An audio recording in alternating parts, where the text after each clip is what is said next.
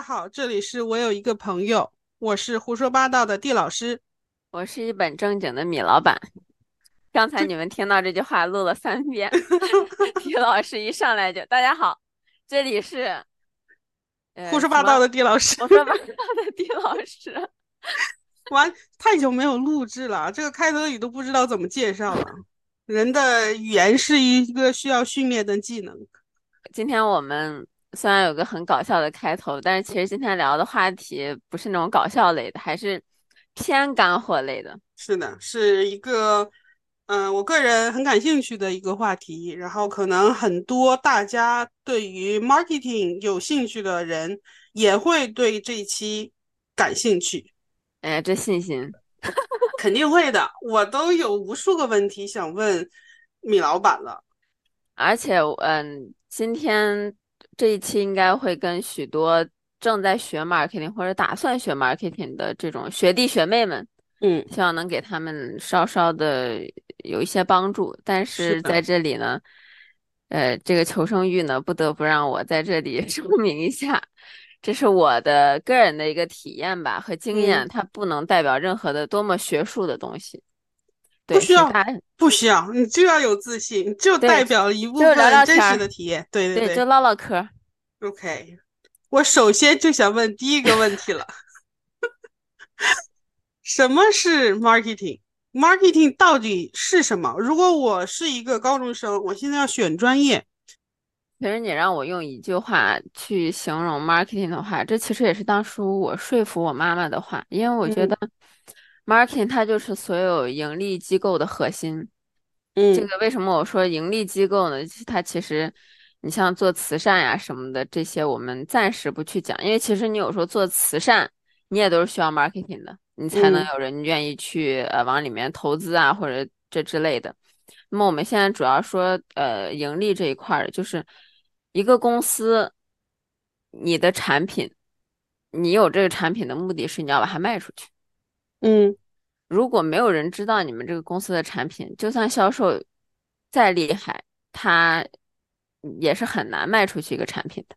嗯，但是如果 marketing，你你的 marketing 做得好，那么很多人知道这个产品，销售卖的也就更好。那么公司的其他部门呢？我一直是觉得是围绕着 marketing 核心去转的，因为 marketing 的目的就是卖产品。嗯，那么所有的其他部门，比如说设计啊，比如说销售啊，比如说呃 back office 啊，就是其他的会计部门啊，各各种部门，它是让公司运营的更好的，但是主体还是 marketing，让嗯，就是把公司的产品卖出去变现。嗯。这个作为一个产品人，我是有就是相反的理解。我是觉得产品是公司的核心，但对于 marketing 的人，可能 marketing 是一个公司的核心。嗯，这我们之前讨论这个讨论过这个问题，我记得对于某个人来说，对我就不提那个人了，一面有粉丝咱俩被群殴了。就是他确实是有很好的技术，但是没有人帮他宣传。就是你是深山里的高人，但是没有人知道你这个东西，所以它其实很难变现。然后我们不得不承认，在现实的社会当中，一个公司的运营它就是需要现金流。嗯，那那这个在我印象中，你刚才说的这些和广告有什么关系？有很多人去学 advertisement，那它和 marketing，他们之间是什么关系？嗯，其实我首先想先简单的介绍一下 marketing 的一些种类吧，因为在我们开始录之前，我是专门去查了一下，说现在如果按细划分 marketing，嗯，呃，有说四十多种的，就这一个 marketing 学科下面分了四十多类不同的渠道。OK，用用一个玩笑话来说，就是四十多种方法，呃，这个从你的口袋里拿钱。哇。然后呢，其实呃，我找了一个比较嗯笼统一点的，也是十八种。那么其实我个人愿意把它分为四大块儿吧。嗯，这个四大块儿，第一个就是 traditional marketing，就是传统的 marketing，这是我们耳熟能详的，大家在就是现在手机智能手机没有这么发达的时候，大家都看到的，比如说纸媒，嗯，上面所投放的广告，然后电视上面我们所看到的那些插播的广告，然后包括线下的门店的这些呃产品的摆放，包括超市里面。像我之前有跟地老师很简单的举过一个例子，我说其实你进超市，你发现，在收银附近放的那些糖果呀、那些口香糖啊，这都是有学问的，绝绝对不是说因为随便塞一塞，所以都是有 marketing 的逻辑在后面。嗯，其次第二呢，就是 digital marketing，这也就是我现在主要工作的一个范围，因为我现在是在澳洲工作嘛，那么嗯。澳洲这个 digital marketing 现在是最重要、最主流的 marketing。嗯哼，对，那么它主要是呃分为，比如说 social media 就社交媒体。嗯哼，像中国的话，小红书啊、微博啊，你经常也可以看到微博热搜上面第三还是第四的位置吧，有广告。然后小红书上面也会有推广，然后包括微信，我发现现在微信朋友圈你有时候打开也有这些。嗯嗯，那么往国外的这些社交媒体上说，就是 Facebook，然后 Instagram，嗯，这些方方面面的，它都是有自己非常完整的广告体系的。嗯，它这个广告体系可以全面到，它可以直接做成生成 report 给你，你可以完全看到这个用户做了什么事情，嗯，非常完整的。然后包还有包括就是我们的搜索引擎，中国就是百度，那么国外就是 Google。大家经常能看到，呃，Google Ads，就是你你输输入一个什么东西，然后它出来在前面，它会有一个 Ads，嗯，或者是 Sponsored，这个就是做的广告，是花钱做的。然后还有就是 YouTube 的广告，比如说我们现在看视频，这就这个，比如说国内的优酷，就是现在视频上这些网站都有嘛，你充会员了，你才能免这个广告。嗯，还有就是我们。非常熟悉的，你的 email 里面永远塞满了各种各样的商业垃圾 广告邮件，还有你的手机上，对吧？整天告诉你快点回来吧，给你呃那个呃九折的优惠券，什么什么时候就到期了？哇！所以就是嗯，还有然后还这其中呢还包括我做的 SEO 搜索引擎优化，嗯。就是当你输入一个关键词的时候，比如说你输入“嗯最好的洗面奶”，嗯，会出来一系列产品。那么谁排在前面呢？因为大家一般在这个搜索引擎上面输入东西，只会看第一页，甚至下面都不会看，只会看前三。嗯，呃，大家没有做这个的人会觉得，呃，他在前面代表他权威。嗯，但其实是因为他 marketing 挺权威。嗯，他做了一些手段，把它运营到了前面。对，或者是砸了更多的钱，这本身与产品本身不能直接挂钩。嗯，啊，还有就是包括呃，我们说的一种，嗯，另外一种 marketing，就是说它都全部都属于 digital marketing 下面的。就是你现在可能上到一个别的网站，可能你是看一个什么 article，你会发现它左边、右边，嗯，出现一些那种 display ads。对。对，然后包括可能你会看到一些别的网站在推一些保健品，嗯，这些全部全部都是背后利益挂钩的。那么这个是整个我刚才提到，当然有更细化的了，就在这里不那么详细的去说了。这整个上面我提到都属于 digital marketing 的种类，嗯，这是现在嗯国内我不敢担保，因为我毕竟没有在国内上过班嘛，这是在澳洲是最主流的。嗯，那么还有一个就是呃，growth marketing，就是你这个公司想要成长，你公司想要赚更多的钱，或者公司的版图想要扩大，嗯，还是做一个这种呃，用我们的话来说就是战略版图的。然后还有一个呢，就是 branding marketing，就是疯狂的，就是一个新牌子一出来，让你记得这个牌子。比如说，丁老师，我现在一说洗发水。你脑子里第一个就中中国人百分之八十可能都海飞丝吧，潘婷，霸王，对对，你看是不是？对，就是这些，他们做这些的目的就是为了把他们的名字刻在你的脑海当中，因为在你购物的就都不说购物了，在你去超市的时候，你选择一些东西的时候，你其实是直你你想到洗发水，举个例，想到洗发水，你比如说可能有脱发问题的朋友，想到洗发水直接奔霸王，嗯，就是他直接会去在这个品牌的名称下面去找不同种类的产品，但是它是固定了是这个牌子的，嗯，可能他如果脱发问题很严重，他可能未必去找海飞丝，因为海飞丝我记得它的去屑去屑 对。你看是不是？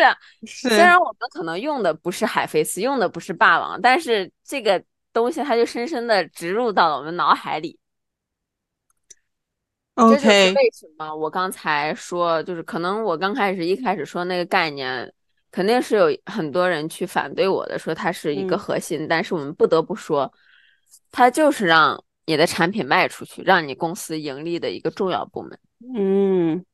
对，比如说现在拿相同的、完全一模一样的这个洗发水，它只不过一个是海飞丝，一个是装在了一个更好看的瓶子里面，但是它的牌子是你完全不认识，但是它上面所有的这些呃成分啊，所有的东西都一模一样。交在你手里的时候，可能很多人都会选择海飞丝吧，因为他觉得这个品牌是大牌，值得相信。嗯，但他这个大牌的标准是什么呢？是广告花的多，marketing 做的多，到处能看见。嗯，所以我刚才的听你的介绍，我觉得 marketing 它的内容很多、很广且很杂，而且混合了很多学科，就像你说的 branding。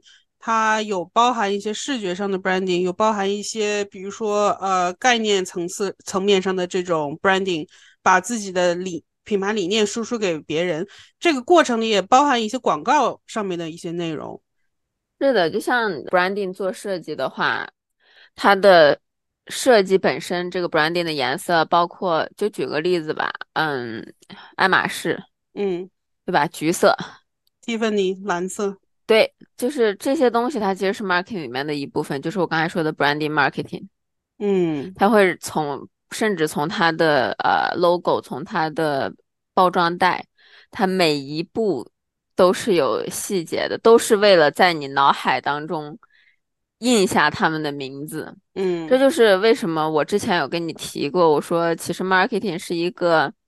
挺夸张的学科，因为我之前听我的 manager，他是有十多年经验的一个老 marketing 人了，他也工作了十十几年了，在这个 marketing 的领域，他是看着从 traditional marketing 转到现在线上的 marketing 的。嗯，他他常跟我说一句话，就是你看，其实现在的人没有那么多需求，是创造出来的需求。我们拿最简单的例子来说，嗯，你护肤。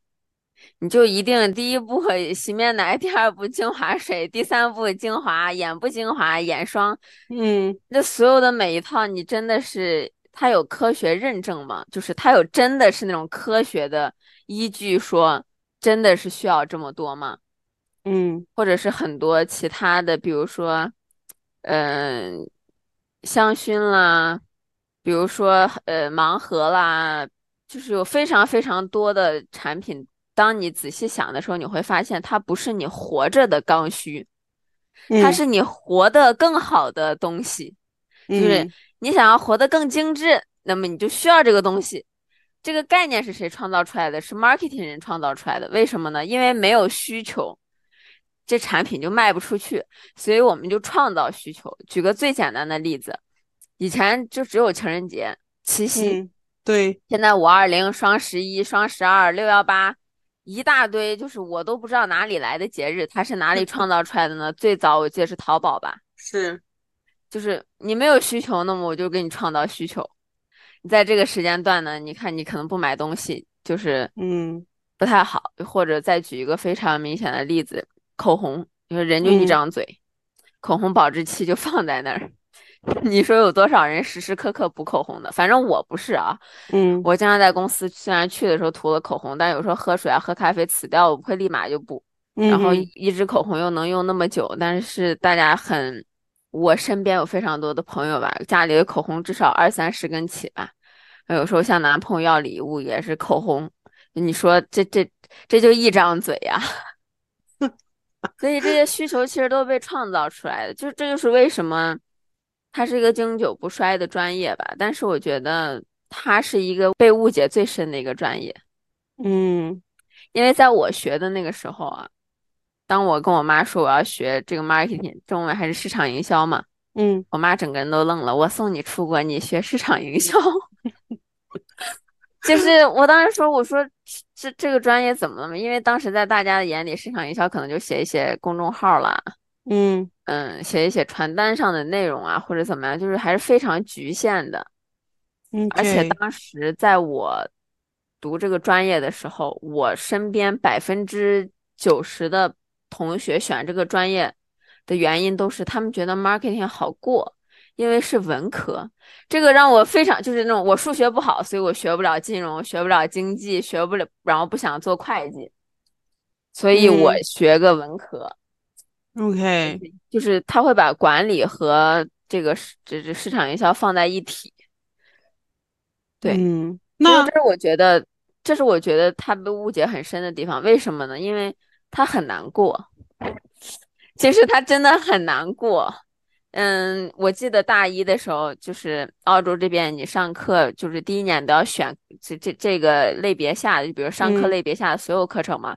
对，marketing 当时是挂的最多的。嗯，我身边十个有七个都挂了，然后为之觉得痛苦，然后觉得这辈子都再也不要碰这个无聊的学科了。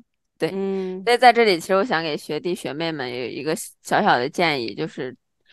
真的不要觉得它是一个好过的学科，因为在我上学的那会儿，都是，嗯，到 final 考试的时候，他会给你四道题，然后每一道题给你发一个本子，你现场写 essay。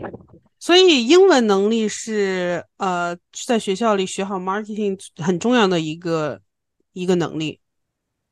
我不能那么笼统的说英文能力，因为你要说我当时英文能力跟现在比，那不是一个 level 的。嗯嗯，你至少要读阅读的能力是还可以的。嗯，而且还能写现场写 essay。对，就是你这个现场写 essay，其实它没有那么困难的点，不是，就是它困难的点不是在于英语。嗯。是你要知道，你能现场写 essay，代表你脑子里又懂这个概念，又懂，就是又精准的能懂这个概念，又懂这个模型，然后每一个模型的每一层，你又能给出非常准确的例子，嗯，然后你又能让老师看的时候也懂你在讲什么，这是作为 marketing 考试最大的难点之一。嗯，其实你要花非常多的功夫在这门学科上面，不仅是他给你的这个课本。课本上面只是更加详细的介绍一些 marketing 的概念或者模型，很多的例子是你要在生活当中真的活学活用的，就是你真的看到这个东西，能脑子里对应到相应的 marketing 模型，所以你才能在考试当中用到它。OK，我有个问题啊，就是你在嗯学 marketing 这个课的时候，这这一段时间里，他到底都学哪些学科在学校里？你这问的这个问题非常的好，因为呢，在我们录之前呢，我专门去了一下我本科的母校，嗯，看了一下这个专业。OK，我惊奇的发现，社会变得如此之快，它的学科都还没有变呢。嗯，甚至连这个编号都没有变。这也是我想在这跟大家说的第二点，就是。嗯，还是还是要说，这是针对于澳洲吧，澳洲的这个就业环境来讲了。嗯，marketing 真的是一门你学归学，用归 用的这么一个学科，它中间的这个 gap 非常的大。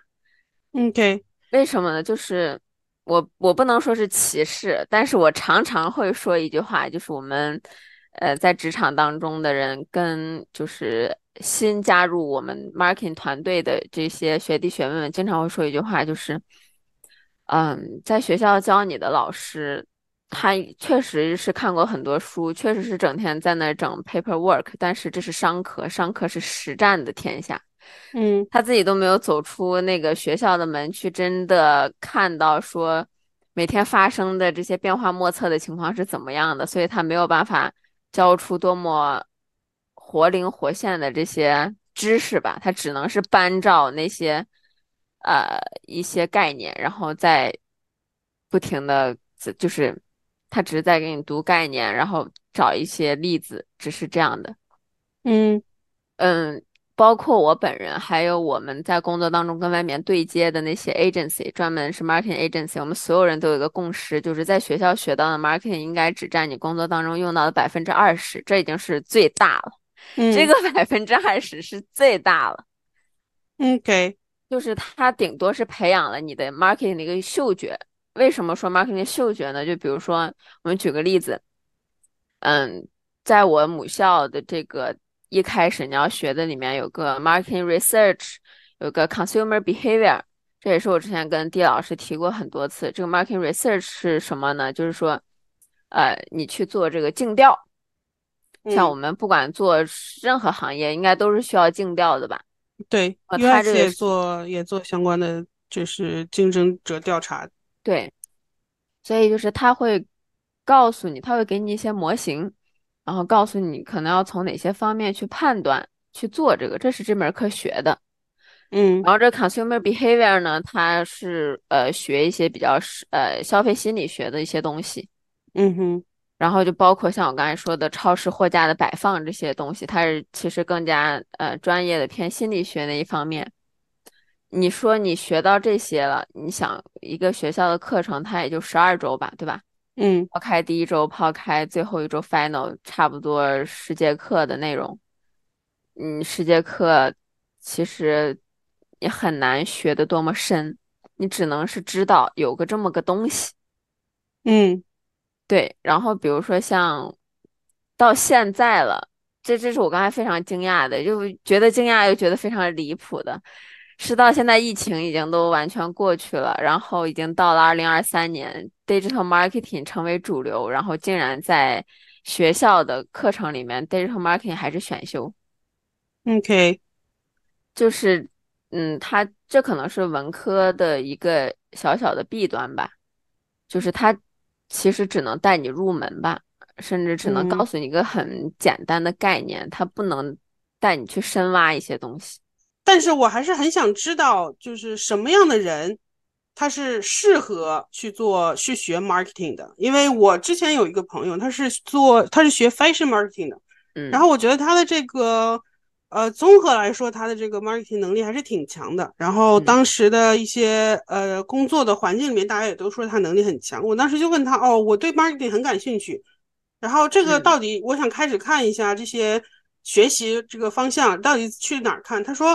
你买本书看一些 case 你就知道了。然后我后来发现，他其实有的时候是有的人是有这这方面天赋的，他有这个天生就有这个嗅觉，他不是说我去努力去背这个模型，我去努力去学会这些 case，然后就就能做好 marketing 的。所以我在想说，如果从这个角度上来看，有些可能学弟学妹们他们不太了解哦，我现在有这个选择，那我怎么知道我能不能？选这个 marketing 作为我未来的职业发展方向，什么样的人他适合做 marketing？你刚刚说的那个词儿特别重要，就是嗅觉，真的就是这两个字。嗯，因为其实为什么我说他被误解了呢？其实他是非常需要嗅觉的，就像也有一些设计师或者艺术家总会说他们看世界是图形。嗯，其实 marketing 也是一样的，我们。呃，就是当你真的有这个嗅觉的时候，你看很，你看生活当中的这些东西，你看产品看的都是 marketing 的模型或者 marketing 的原理由。我觉得最重要最重要的一点就是兴趣。为什么我会说兴趣呢？就是它真的是你有兴趣了之后，你才会想着去多观察生活当中的这些案例，你才会真的能静得下心去看。嗯，你在这个过程当中，你才能培养你所谓的嗅觉。所以我觉得感兴趣是最重要的。如果你不感兴趣的话，因为我跟我的好朋友非常的明显，这个例子就是我每次一说 marketing，我眼睛都能冒光。就我们之前一块学 marketing 嘛，嗯哼，但他是因为就纯粹不知道选什么，所以选个 marketing。他说他数学不好。他每次在写作业呀，在看到各种案例的时候，他上课他都真的要睡着了，他觉得太折磨了。就就像我们，就像可能不喜欢，呃，哲学的人在上哲学的课，我不知道这个例子恰不恰当，但是大概是这种样子。嗯，就是非常的呃折磨，而且你很难在这个上面有所造诣。为什么我会这样讲呢？就是嗯，marketing 其实它的重点是什么呢？创新。嗯，还有一个就是不同。这个不同是什么呢？就是你用自家，就是虽然我们都做竞调，呃，都都跟就都分析竞争对手的那些产品啊什么，但是不可能有百分之百能套过来的。嗯，是的，总是需要根据自己的产品做相应的调整。那么这个相应的调整，它就不是说完全能套模板，完全能套一些什么案例去实现的了。这个时候提出观点的那个人，制定方向的那个人是非常重要的。一个 case 的成败方向，marketing 的方向是最重要的。就比如说。呃，拿国内现在最有名的就是喜茶呀，嗯，然后这个瑞幸咖啡呀，这些来举例子，就是他们的方向走的非常对，marketing 做的非常好，所以它不仅仅是一杯奶茶或者一杯咖啡这种感觉。它好在哪里？哦，你要这这你要说这个，那就非常非常深了。你比如说像喜茶，刚开始大家也都耳熟能详的，它饥饿营销嘛。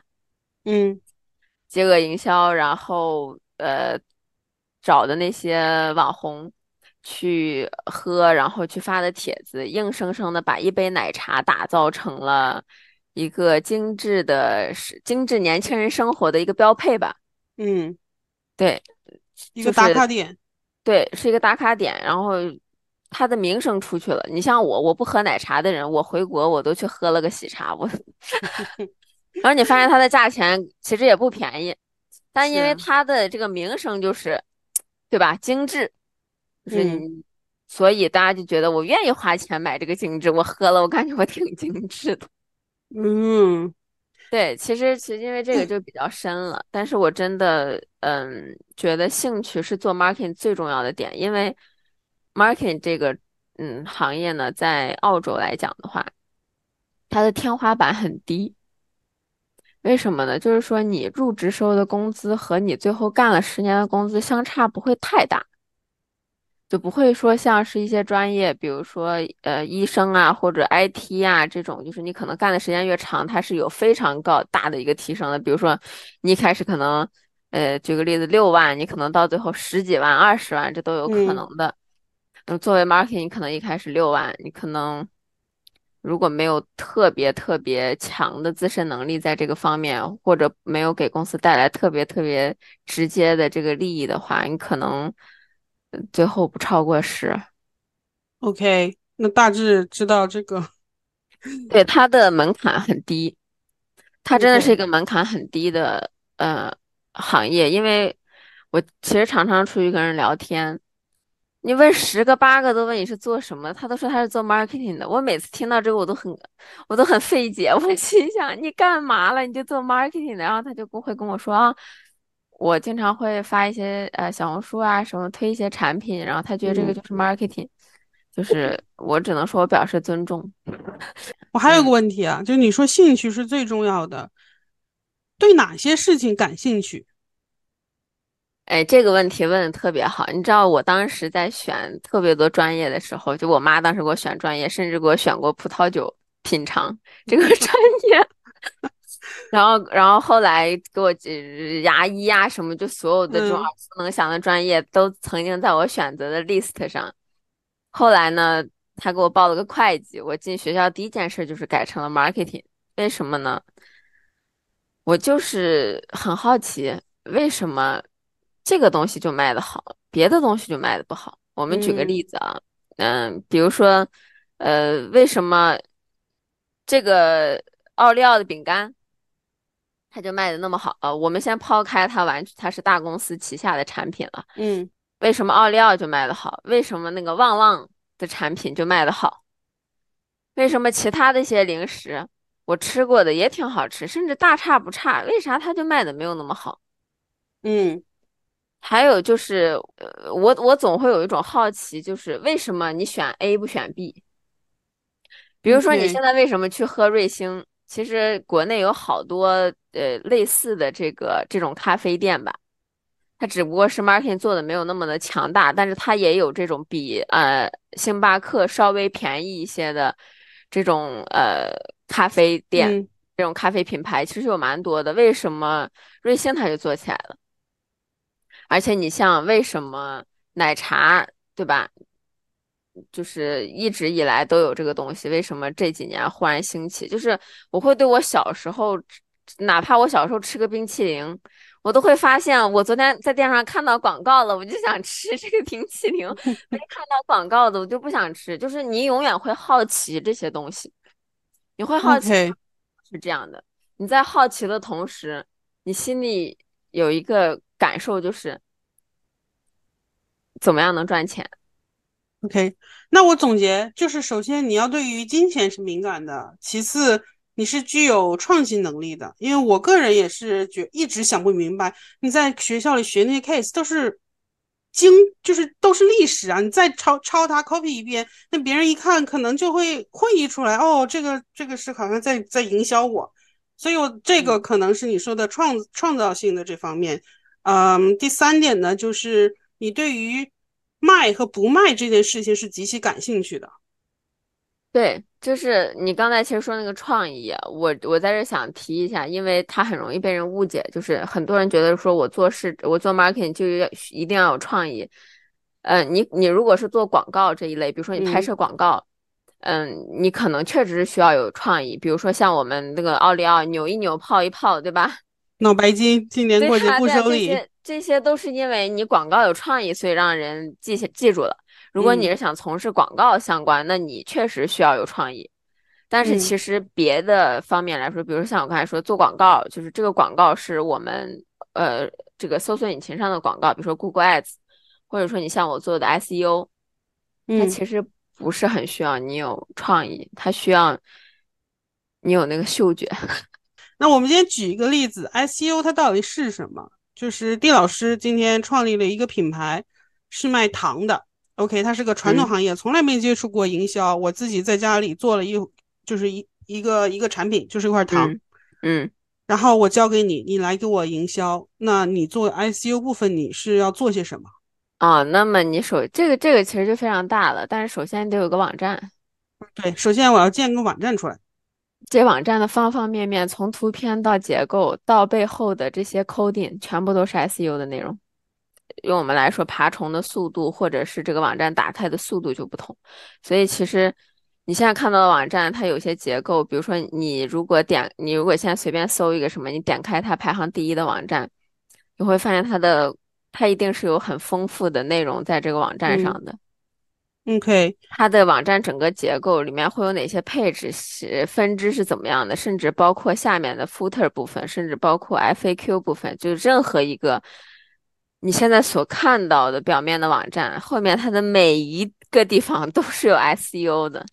那我们了解的一个网站搭建，它是前端，对吧？就是它用前端书写。那在 coding 这个部分，就已经要。往里面添一些内容吗？是额外的一些 coding 相关的内容，还是说一些文字，还是说什么东西嵌入到前端相关的内容也有文字。OK，那这个就非常深了。SEO 这个讲的就非常非常深了，而且它是它其实是一个非常，它现在是呃澳洲 digital marketing 最核心、最主流的一个职位。嗯。我可以非常有信心的这样讲，但是它非常的小众，为什么呢？对它，这就是为什么呢？因为它是在学校里很难学到的内容。呃，我目前看了我的母校还没有上任何跟这个课程相关的东西。我是看到前一段时间有另外一个学校，它是 master 的时候有上一部分这个课去专门讲这个 SEO，因为它背后的逻辑，呃，是非常非常大的。那我还有一个问题，就是如果我想做，我学 marketing，OK，我现在快毕业了，我要在澳大利亚找工作，我想去做 SEO，我需要会 coding 吗？就像你说的爬虫，我需要会 Python 吗？你不需要会 coding，你不需要这些，就是我指的是一开始啊，嗯，你不需要会这些，嗯，你需要懂的是逻辑，它其实包括太多东西了，它包括。它的光 SEO 下面模块就主要三大类，每三大类下面能有十几个部分。我刚才专门说，我说它很难从学校学到，或者是它的入行门槛很高。原因是什么呢？原因是它是一个像 IT 的逻，像网站开发的一个逻辑。我只是拿它举例子啊，它像一个网站开发的逻辑一样，你要懂的东西太多了，你一块儿不懂，这个 coding 都不能 work。所以他要求你自己前面学了很多东西，你至少有这个逻辑和这个概念，知道怎么做，全盘你都知道怎么做之后，你才能开始去做的一个东西。但是这个行业这个职位呢，一般很少去交给没有相关经验的人。嗯，为什么？其实到我目前为止啊，我接触到的工作上的 SEO 的伙伴，每一个人都说他们是自学的。没有一个人说他们是从学校学到的，或者就是莫名其妙就会了，完全不存在的，因为它是有这个知识的门槛在这里。OK，我想说，能不能就是给在这个播客里面给大家一一点点干货，关于 SEO 的一个例子，就是你说那么复杂，你不需要把它全讲清楚，你就讲一个很小一个点，它到底。就是用就其中一个技术，然后到底我们做做的是什么？然后它呃通过什么过程达到了一个什么效果？嗯，我拿金融行业来举例子吧。如果你现在输入一个呃股票交易这个词，嗯，你输进去以后，你一定会发现它有很多的广告，然后也有一些没有广告的配置在前面。你打开这个网站。你一定会看到它有相关很多大量的内容，是教你说，就是它有产品页，它一定会有那个关键词，就是说股票交易这个关键词，然后它在这个关键词呢围绕了很多的内容，比如说它可能会有很多的文章，如何交易股票，嗯，你该怎么样选择股票，什么样的人适合股票，股票的好处，股票和基金的区别。就是股票和定期存款的区别，就是你永远会发现这个 keywords 它是一直重复的，嗯，然后有各种各样行业相关的内容是一直重复的，呃，keywords 是重复的。这个 keywords 从哪来的？从这些网站上的文字，也就是 content 支撑来的，这是我们最看到的第一层表象。那么第二层表象就是那么多网站，如果人家都有相应的内容，为什么你就排在前面，对吧？大家都会有这个问题。是不是我把它的内容都 copy 了，放弄一个新网站，我也第一了？那当然不是，对吧？嗯。那么还有一层就是有一个叫 backlinks 的东西，比如说，就这就像呃信誉度一样，我们也知道，就是就是权威度，你越权威，呃，Google 会越觉得把你放在前面。那你这个权威度怎么样去建立呢？举个例子，你这个公司的消息被放在了华尔街新闻上。他的网站有你这个网站的 link，OK，哦，举个例子，华尔街现在推个，这是这是金融圈常用的一个点了，就是说，呃，是最好的十家交易商，举个例子，嗯嗯，那么它每一个你会常常看到它有蓝色的字体可点的，蓝色的一点它就跳转到另外一个配置。嗯，这个东西呢，我们就叫 backlinks，就是它们两个是连接到一起，它都给你搭了个桥。那么华尔街新闻这种高权威的新闻频道给你背书了，相当于对它相当于给你背书了。然后有无数个这种上百万、上千万的这种网站在这儿，然后所以它会有一个分数，满分是一百分，呃，Apple 是满分，啊，一般别的就是呃很好的公司就是六十多。七十多，这种算很大的公司了。你会看到它背后的 backlinks 可能上百万啊，但是这是根据不同的行业来说的。嗯，然后哎，你看到这一层，你现在你这个权威度也上去之后，你还会有一层，一层就是像我刚才提到的 coding 的部分。嗯，比如说你的网站是不是 mobile friendly，你的网站是不是能打开速度最快的。哦，这个就是 UX UI 呃的部分和前端的部分了。OK，对，就是你是不是能打开最快的？那么你打开之后，你这个网站，你像 Google 不是我们人呀，它就是个机器，是怎么样能让它快速的了解到你这个网站是什么内容呢？嗯，然后包括你这个 UX 的架构，包括还有你这个 UI 的这些部分，所以它是一个很综合的整合。还有一个地方就是我我我从我浅薄的理解啊。就是我大致听懂了，到底是个大致什么意思了。对 我终于发现听懂了。我觉得这个好像在日常生活中各个行业都其实都需要去思考这个问题，就包括你像学 coding 的时候，为什么我们不能 hard code？我们必须要让这个尽可能的让这个 code 这个代码简洁运行的，就是更流畅，因为它会影响网站的打开速度。然后我们做 research，时候我们为什么要写 alt test？就是每个图片虽然你看的是图片，但其实每个图片你下载下来背后都是有一串解释文字的。对，这个也这个也是我们 SEO。对，因为你搜索的时候你是可以，对，就是曝光度更高的。哎，丁老师，你需要这个的呀？是的呀，我们也要就是 promoting 我们自己的这个 research paper 的呀，要不然从哪来的？就像我们现在在，如果写一 篇 essay，你想搜一个什么东西，你想你输输入关键词进去，跳出来是哪个 essay，是的，它是哪个 article 这种学术的论文，对啊，这就是 SEO 的逻辑。然后我们比如说我们起一个 title 一个名字，然后给我们的 paper，然后大家去搜索，哦，这个比如说 digital marketing，然后那有的 paper 它就排在前面，因为它更符合你的关键字，或者你的 abstract 里面，你的那个简介里面有它的关键字，或者你 keyword 里打了这个关键字。对，这些好像都是有呃有关联的，而且你会发现，当我们之前上大学的时候，呃，反正我啦，就是你输入一个关键词出来的那些 article 总是从那几个大的那个是呃平台出来的，因为人家 authority score 很高呀，是或者是那些 已经知名，这也是我们现在正在就是学术界在探讨的一个问题，就是当。我们去搜索一些学术的文章的时候，出来的永远都是那几个知名、权威的那种学者的论文。嗯，但其实就是他对他是有这个这个 reputation，他的这个能力可能很强，但是这也同时消减了很多，就是像我们这种年轻研究者的这个机会。我们的研究也有，其实也有一些价值，所以我们怎么去曝光我们的这个这个研究的结果？这就又回到了我刚开始第一个提到的 marketing 的目标。不管任何一个行业，不管你是，就像我一一开头不是提到，不只是这种盈利的机构，你就算非盈利机构，你的这种，呃，你做慈善的，你也是需要让人们知道你之后，你才能，呃，怎么说呢，众筹，或者是才能得到一些热心人的帮助。就是，所以他就是那个。让你变现的那个渠道，这个从商业的角度来说，它是变成钱；从你们学术的角度，它可能是让你被更多的人看到。那你被更多人看到，其实你自己是一个产品，你想让你这个产品被更多人看到，所以这是我为什么我讲说它就是核心。OK，我大致懂了他的这个意思。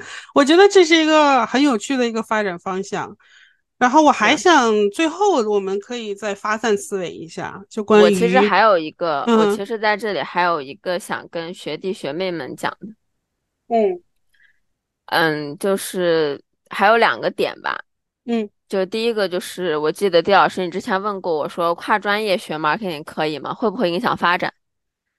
我本人就是非常好的一个案例，因为听过我们之前播客的朋友应该都知道，我本科学的是这个市场营销，研究生学的是这个交互设计。嗯，两个这个交互设计其实和这个 marketing 可以说是没有什么关联了。从学校学的这个角度来讲了。对，嗯，我的答案是，我觉得。你可以去学点跨专业的东西，为什么呢？就当然了，这个建议我还是给到是澳洲的这些学弟学妹，就你之后打算在啊澳洲工作的，嗯嗯，你像如果我研究生没有去学交互设计，不懂完全不懂 UI UX，我现在其实是在做 SEO 这一方面不会这么的如鱼得水。OK。因为 marketing 它不只是一个那么深钻的行业，就是你不是就它不是那么深钻的一个学科，你不是要一头钻进去，怎么样？它其实是在你知识面打开，你你你可以先有一个深度，比如说我的深度就是从 SEO 扎进去的，这是我立足 marketing 之本。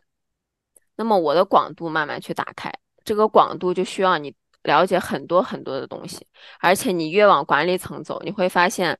做 marketing 的管理层，他们是什么都知道点儿，他们他们未必说他们多么的专业，但是他们各个的，比如说设计团队的，呃，包括运营团队的，各个的他都知道一些逻辑，他都知道怎么样去布置工作。所以其实你把这个视野打开，你知道越多的东西，对你做 marketing 越好。所以我觉得。不要局限住，而且在澳洲这个呃，在澳洲，如果你找 marketing 的话，如果你本科有 marketing 的这个相关的呃学这个学习经历，或者是研究生，你有过一段儿，它其实是认可的。嗯，对，这个不是我个人的一个观点，因为这个是我们大家就是现在认识这么多做 marketing 大家呃发现的，因为呃百分之六十以上的人都是有。不同的这个学科经验的，嗯，因为你 marketing 就是其实还是像我说的，可能实战为主嘛。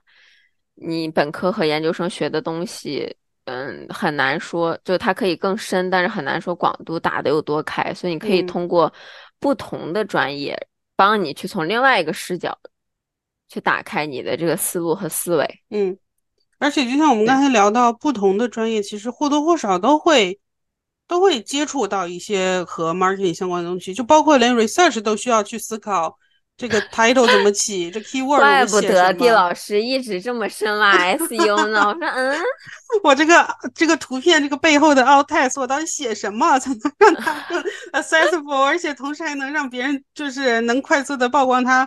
你像那些做前端 coding 的，他们也要去思考我怎么才能让我这个 code 这个响应速度更快，然后怎么才能让这个。呃，这个感受更好，就连 UX 也需要去考虑。OK，那我们是通过这个用户这个视角去怎样才能让大家在我们产品这过程中使用体验，呃，是满分的。然后最后最终的目的，最终还是在以，比如说在业界里，最终还是导向就是卖和不卖，对，就那个结果嘛。对。然后还有还有一个最后一个我想说的就是，呃，如果你现在已经学了 marketing。或者你打算去学 marketing，那么在你就业之前，争取找到自己感兴趣的一个方向。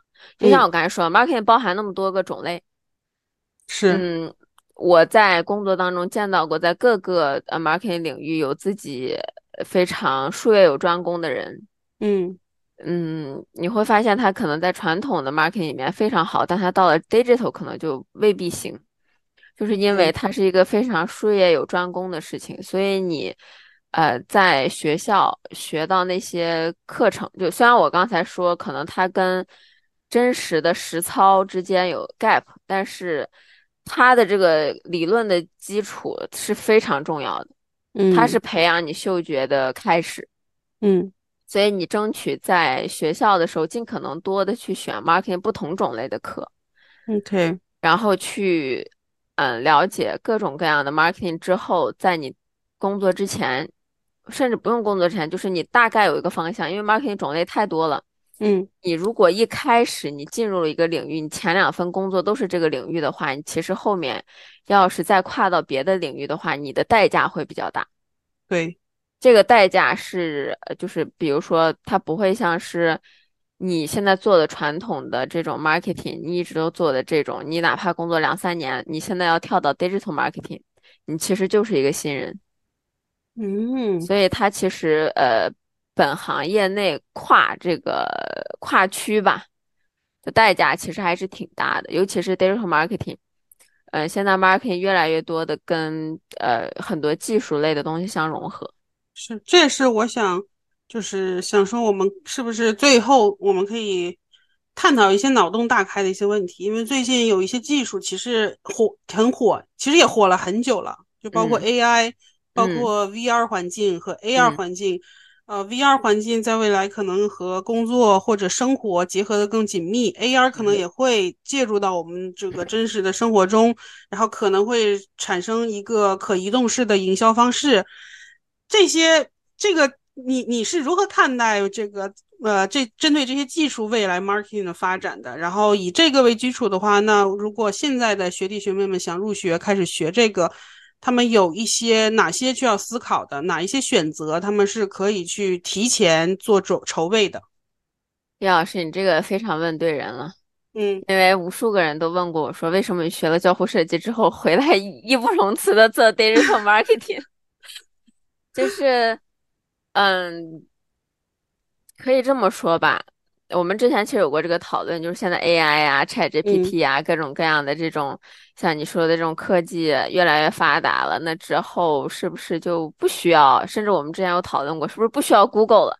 嗯，当 ChatGPT 刚出来，那炒的大热，很多频道、很多平台都说以后不需要做 SEO 的人了。然后甚至有那种不和谐的同事跟我说：“你要失业了。” 嗯，当时我跟我 manager，我们两个就是笑了笑，就说：“嗯，我们拿 ChatGPT 来举例子吧，他怎么回答你的问题呢？靠的关键词，嗯，就不管 Google 以后会不会在，或者它会不会还是占大家生活搜索类的主导，它逻辑都是不会变的。就是你，你得给它个关键词，它才知道它要给你出什么内容。但是，然后呢，但凡你要出内容。”你就一定会有个先后顺序，你不可能 十几万条同时出，所以它就会有个顺序的排列。所以其实这个，嗯，新兴的一些东西不会特别冲击到 marketing 了，digital marketing 的东西了。那有没有什么机会呢？就比如说我们最近有很多关于 AR 嵌入生活的这种研究。然后你在超市里，可能你关注的客户可以戴着 AR 眼镜，他看到的可能就不单单是产品物理性的产品，它可能在眼镜里面就会显示很多信息，包括我之前看看到过一篇，呃，美国的还是加拿大，应该是美国的一篇研究，关于如何把营就是广告嵌入到人们的梦中，就是这这一类的。你觉得在新的技术这个产呃当下新技术在我们生活中？蓬勃发展的这个环境下，有没有什么未来是可以有机会去深入发展的？在现在这些学弟学妹们选择方向的时候，是可以提前去呃筹备和谋划一些。这个对学弟学妹们，嗯，其实这方面的建议不是特别多，因为就还是像我刚才说的，在学校是一个很重要的打基础、找方向的时间。嗯，但你刚才说的那个，我脑子里第一个想到的是，如果以后戴着 VR 眼镜逛超市的话，呃，应该每一个呃。产品吧，上面可能会有一个二维码或者怎么样，就是你看到这个产品的时候，比如说我现在是一个在减肥的人，我就希望我一天摄入的量只有多少多少，呃，叫什么焦的时候，就是卡路里只有多少的时候，比如说我今儿就是我看到摆的货柜上摆那么多，哪个是最低的？那现在人还得一个一个配料表对吧？看，然后还得算，嗯，到时候直接你戴着那眼镜，我一逛超市。整个这薯片里面哪个卡路里最低？它就算对吧？它总有个最低或者总有个最高，根据它的配料不同嘛，对吧？嗯，我觉得这些都是可以运用到现实生活当中的。但是我非常相信，不管 AR、VR 怎么变，它一定离不开 marketing 的。这是各位学弟学妹们 一定不用担心的。它只是变了，变了，就像传统的 traditional marketing 到 digital marketing 的一个逻辑，它。始终那些东西还是在的，所以 marketing 的精髓是思维方式。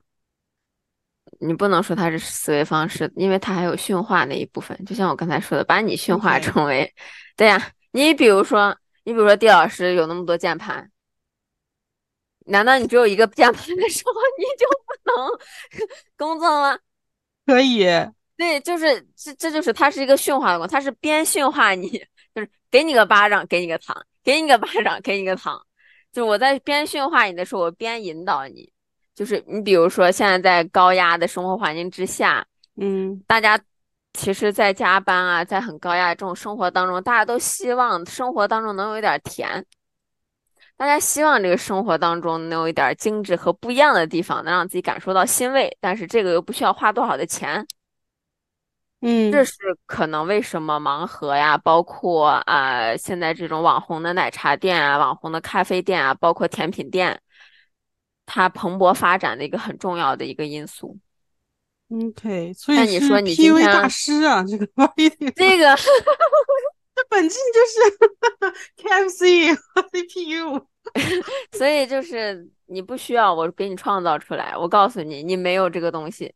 你就不够精致，你说服吗？谁服？谁都不服，所以就买呗。嗯，然后这时候再给你一个点，说你看，比如说明星啊，或者是在呃小红书上找那些推送嘛，啊，就找网红去讲，就是不经意之间的那种就是比如说你很喜欢的一个博主，你看他很精致的生活，你就是他的生活，你的梦。哎，你这时候发现，哎，他摆了一个什么东西，他他很喜欢这个东西，你一看，咦，价钱我能买得起，你需要吗？其实你不需要，但是你觉得你买了它，你就是精致生活的那个 group 里面的一员了。那我能解释它是用一个词来解释 marketing，就是它的本质的话，我能把它归类为造势吗？我觉得你无论是归类为赚钱，不就很简单吗？其实花是赚钱有各种，我跟你说，赚钱有各种方法赚钱，但是 marketing 它的赚钱方式的这个技能，它的本质需求是什么？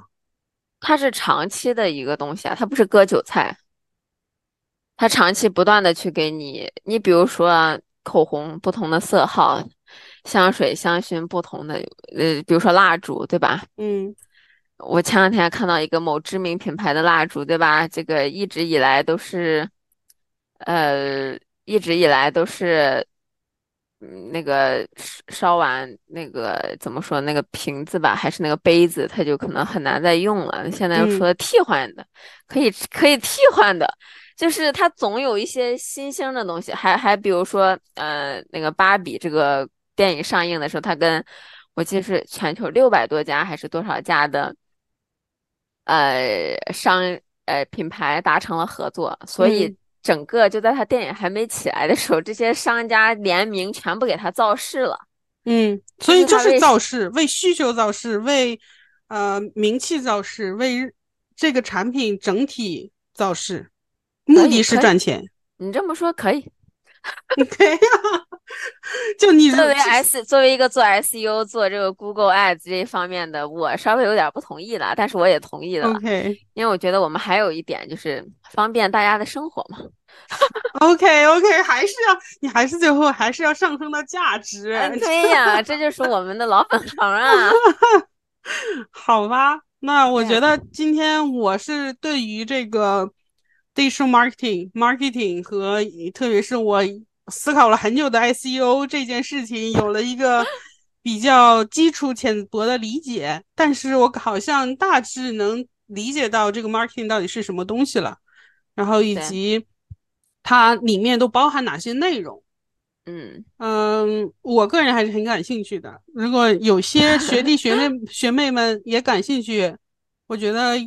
欢迎加入米老板的行列，一起当老板。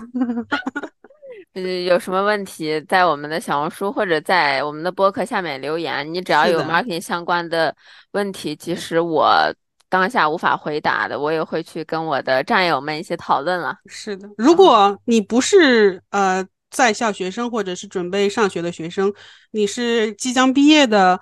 呃，学弟学妹们，相关于 marketing 相关工作的这个问题也可以留言。如果你已经工毕业工作了很久了，你有自己的品牌，希望获得一些 marketing 相关的这个意见的，你也可以留言。我们可以挖我，可以挖我。是的，这能说吗？可以，可以。是的，嗯，总而言之就是。哎，这一期就是非常个人的分享吧，我跟地老师的一个，我这个灯都没开，黑着天的这个聊天，嗯，希望能对你有一丢丢的帮助吧。